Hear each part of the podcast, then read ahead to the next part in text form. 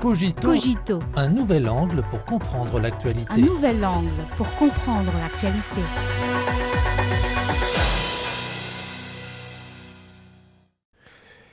Bienvenue à Cogito. Récemment, le groupe de travail Chine-États-Unis sur la coopération en matière de lutte contre les stupéfiants a été officiellement lancé. Il s'agit d'une étape importante dans la mise en œuvre du sommet de San Francisco entre les chefs d'État chinois et américains. Ces dernières années, la coopération en matière de lutte contre les stupéfiants est devenue un sujet que les États-Unis se sont déforcés de pouvoir avec la Chine. Cette question est étroitement liée au fait que la société américaine est submergée par des substances de type fentanyl.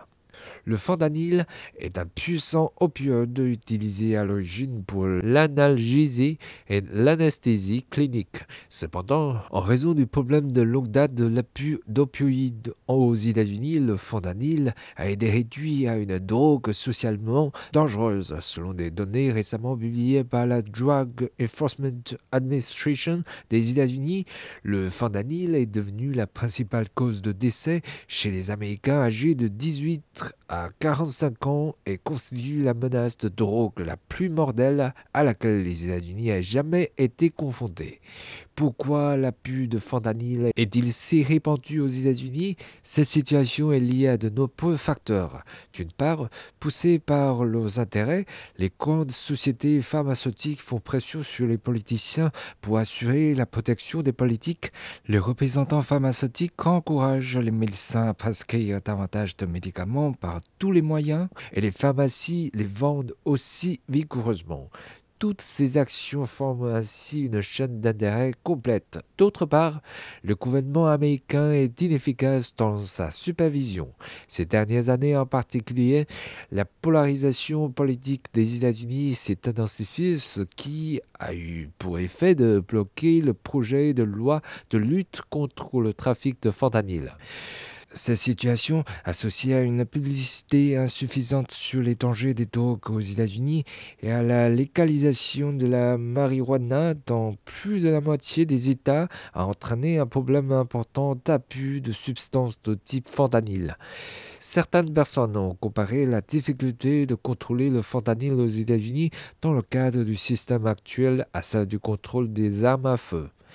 La crise de l'appui de fentanyl aux États-Unis est enracinée dans les États-Unis eux-mêmes, reflétant l'échec de la gouvernance au sein de ce pays. Les hommes politiques américains sont incapables de résoudre le problème et choisissent habituellement de rejeter la responsabilité sur autrui. L'administration américaine précédente a ciblé la Chine et a également poursuivi et sanctionné un certain nombre d'entreprises et de citoyens chinois. Le chef du bureau de Washington de l'agence américaine Global Strategic Information, William Jones, a souligné que l'appui de fentanyl est devenu une épidémie dans la société américaine. Selon lui, certains médias américains ont dit que la Chine était responsable de cette situation, ce qui est trop ridicule. Sur la question de la lutte contre la drogue, aucun pays n'a été plus vigoureux que la Chine. En effet, la Chine a toujours appliqué une tolérance zéro à l'écart des drogues et a réprimé toutes sortes de délits liés à la drogue, y compris la fabrication et le trafic de drogue. Les services chinois chargés de l'application de la loi ont détecté plusieurs cas de traitement et de trafic illégaux de substances de type fentanyl vers les États-Unis. Dans tous les cas, les contrevenants nationaux et étrangers se sont concertés et ont transporté ces substances vers les États-Unis en les camouflant et en les dissimulant dans des colis postaux internationaux, mais les quantités étaient extrêmement limitées et il est peu probable qu'elles constituent la principale source d'approvisionnement aux États-Unis. En mai 2019, la Chine est devenue le premier pays au monde à prendre l'initiative de contrôler toutes les substances de type fentanyl avec 25 types de substances répertoriées dépassant les 21 types contrôlés par les Nations Unies.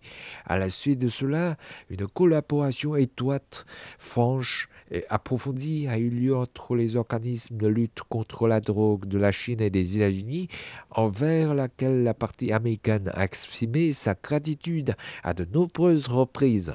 Selon des organismes de lutte contre la drogue, dont le service des douanes et de la protection des frontières des États-Unis, de septembre 2019 à aujourd'hui, les États-Unis n'ont pas saisi de substances de type fentanyl en provenance de Chine. Il convient de noter que les États-Unis, qui sont le pays le plus touché par le problème de l'appui du fentanyl dans le monde, n'ont pas encore réussi à répertorier toute la catégorie des substances de type fentanyl. De ce point de vue, la coopération en drogue entre la Chine et les États-Unis ne peut qu'aider ces derniers à créer les conditions externes nécessaires à la résolution des problèmes concernés. Afin d'éradiquer véritablement la crise du fentanyl, les États-Unis doivent rechercher ses causes, prescrire les bons médicaments, combler les lacunes du système et prendre des mesures énergiques.